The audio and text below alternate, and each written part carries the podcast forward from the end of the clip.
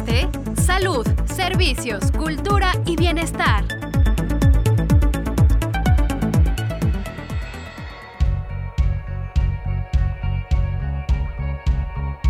Bienvenido a tu programa. ¿Ya oíste? Te saludamos. Berenice Moreno y Isaelín Fernando.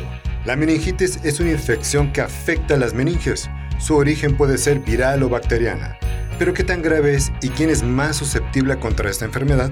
Hoy nos acompaña el doctor Luis Gerardo García de Muner. Doctor, bienvenido al programa. Muchas gracias por la invitación, es un placer estar con ustedes. Doctor, ¿qué es la meningitis? Bien, fíjate que es una pregunta muy interesante porque siempre la confundimos con una afección del cerebro. Sin embargo, es una afección de las bolsitas que envuelven al cerebro, que se denominan meninges, así como del espacio que las separa entre ellas, que es el espacio subaracnoideo. Este puede ser tan frecuente como en algunas partes de África, que incluso se denomina cinturón de meningitis, o tan raro como en algunas partes de Alaska, donde prácticamente es uno o dos casos al año. Para nuestro país, la presencia de esta enfermedad no es tan frecuente como esperaríamos y depende mucho de los grupos de riesgo. En los niños, sobre todo los neonatos, es frecuente que sea por algunas infecciones que adquieren a través del canal de parto y la gente joven o adulta que lo puede ya contraer en la calle. En la parte de las personas mayores son infecciones que se pueden contraer con mucha mayor frecuencia porque su sistema inmunológico ya es más debilitado. ¿Hay variantes en la meningitis? Sí, fíjate que se clasifica de dos maneras. Una por el sitio donde se adquiere, es decir, en la comunidad o en casa, o de manera intrahospitalaria. Y la otra clasificación depende de quién la causa. Bacterias, hongos, virus, parásitos. Y dependiendo de todo esto es que nosotros podemos hacer una clasificación. Doctor, ¿cuáles son los síntomas y cómo se diagnostica? Perfecto. Hay una triada que se ha descrito hasta en el 45-50% de los casos, que es dolor de cabeza, fiebre y rigidez de cuello. Hay que contextualizar mucho esto porque luego podemos confundirnos en el diagnóstico y hay que definir perfectamente bien de dónde viene ese paciente y qué otros factores de riesgo tiene. La otra parte importante de esto es entender que a veces se presentan convulsiones, alteraciones en el estado de alerta, alteraciones en la concentración, incluso comportamientos comportamientos aberrantes pueden ser parte de lo que se presenta junto con el dolor de cabeza, la fiebre y la rigidez de cuello. Para el diagnóstico se requiere una historia clínica completa, un examen físico adecuado y además algo que se llama punción lumbar, que es obtener un poco de ese líquido que se encuentra en el espacio entre las meninges para mandarlo a analizar y saber qué patógeno es el que lo causa. Eh, el procedimiento es muy sencillo, de hecho es similar al que se hace en las mujeres cuando van a tener un parto, la famosa raquia, solo que en lugar de introducir líquido, sacamos líquido que está dentro de este espacio para mandarlo a analizar. Y esto nos ayuda a poder definir no solamente si el paciente tiene o no una meningitis, sino también el patógeno que causa la meningitis.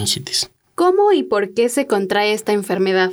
¿Es contagiosa? Sí, es muy contagiosa. La, la, meningitis, pero depende del contexto. Si nosotros estamos hablando de una meningitis por meningococo, ¿sí? o por Neisseria meningitidis, el estar a menos de un metro de distancia de la persona nos puede llevar a contagiarnos también de esta bacteria, a pesar de que nuestro sistema inmune sea normal. En el caso del streptococo pneumoniae o del neumococo, no es contagiosa la meningitis de una persona a otra ya que es una bacteria que normalmente se encuentra en la vía aérea de las personas. Se puede adquirir por dos formas principalmente, una que es la vía respiratoria y la otra que es por vía enteral, es decir, alimentos o secreciones que se degluten. Aquí también dependemos mucho del tipo de patógeno que estamos hablando. Los virus, por ejemplo, si hablamos de un enterovirus, se adquiere por vía intestinal. Si hablamos de virus de herpes o de varicela zoster, se adquiere por gotitas, vía respiratoria. Si hablamos de streptococo pneumoniae o de Neisseria meningitidis, por secreciones. Si hablamos de tuberculosis o de listeria, no solamente es por secreciones respiratorias, sino también por alimentos contaminados, carne cruda o alimentos mal lavados.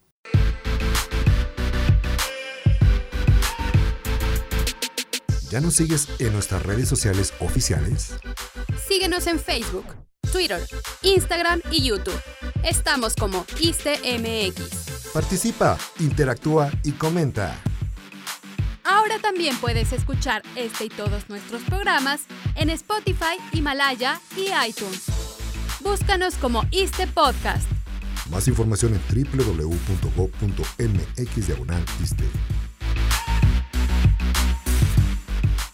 ¿Los síntomas se presentan de la misma manera en niños que en adultos? No, se presentan de manera muy diferente porque los niños en general es muy difícil que puedan localizar la afección que tienen. Principalmente en niños lo que va a haber es fiebre, y el dolor de cabeza muchas veces se puede sustituir por irritabilidad. Cuando el niño está irritable es más frecuente que se relacione con un dolor de cabeza que el niño no interpreta como dolor de cabeza como lo haría un adulto. También en los niños es más frecuente que se presenten con crisis convulsivas que los adultos. Y esto tiene que ver tanto por la afección del sistema nervioso central como por la fiebre que llegan a presentar los pacientes. El umbral para convulsiones es mucho menor en niños que en adultos. ¿Cómo podemos diferenciar la meningitis de una migraña o de algún otro padecimiento? Bien, como ya se los comenté antes, es bien difícil poder hacer estas diferenciaciones. Respecto a la migraña, es sencillo hacerla porque la migraña no ocasiona fiebre ni rigidez de cuello, solo da mucho dolor de cabeza y por lo general siempre viene acompañada con síntomas antes de presentarse, ver lucecitas, disminución de la audición o un zumbidito.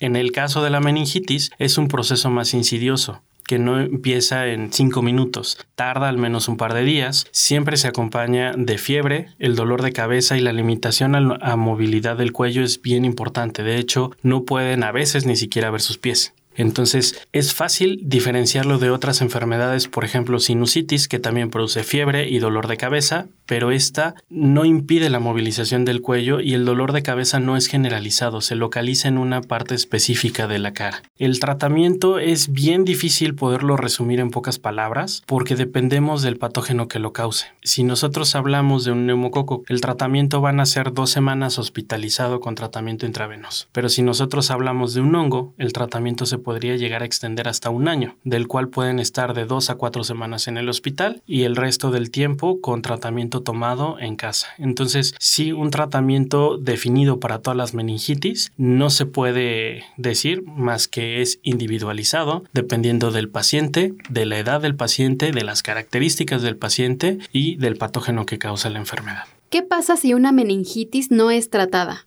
Muy sencillo, se mueren. La meningitis no tratada, el único camino al que lleva es muerte. Doctor, ¿puede haber secuelas? Sí, y esa es una buena pregunta porque aquí funciona algo que se llama prevención terciaria, que es la prevención de las secuelas y el tratamiento de las secuelas. Más o menos el 50% de las personas que sufren una meningitis quedan con alguna secuela, en menor o mayor grado. Eh, puede haber desde disminución en la audición, disminución en la agudeza visual, pequeñas alteraciones en la memoria a corto o mediano plazo, alteraciones en el cálculo, alteraciones en el habla, incluso convulsiones pueden llegar a quedarse de por vida. Depende evidentemente el tiempo que tardó la persona en diagnosticarse, el tratamiento y el patógeno que causó esta meningitis.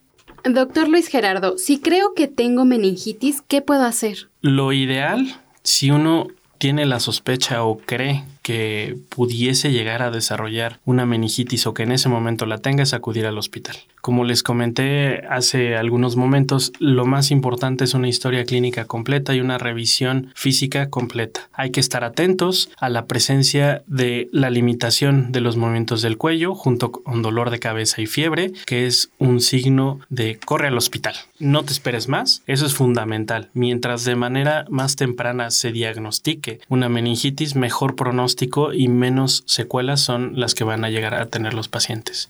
En niños, sobre todo, si el niño está irritable, si tiene fiebre y tiene limitación con los movimientos del cuello o de plano yo como papá no sé qué tiene mi hijo, llévalo al hospital. Doctor Luis Gerardo, el tiempo se nos acabó, pero le agradecemos la plática del día de hoy. Al contrario, muchas gracias por la invitación, esperando que la información sea de utilidad y recordando nada más que la meningitis, maltratada o no tratada, puede llevarnos a la muerte y que es una enfermedad completamente tratable con complicaciones prevenibles. Agradecemos la presencia del doctor Luis Gerardo García de Muner y agradecemos a todos ustedes por escucharnos. Esta fue una producción de la Unidad de Comunicación Social del ISTE. Se despide de ustedes Berenice Moreno y Saelín Fernando. Y recuerda, tu bienestar es primero. Hasta la próxima. ¿Ya oíste? Salud, servicios, cultura y bienestar.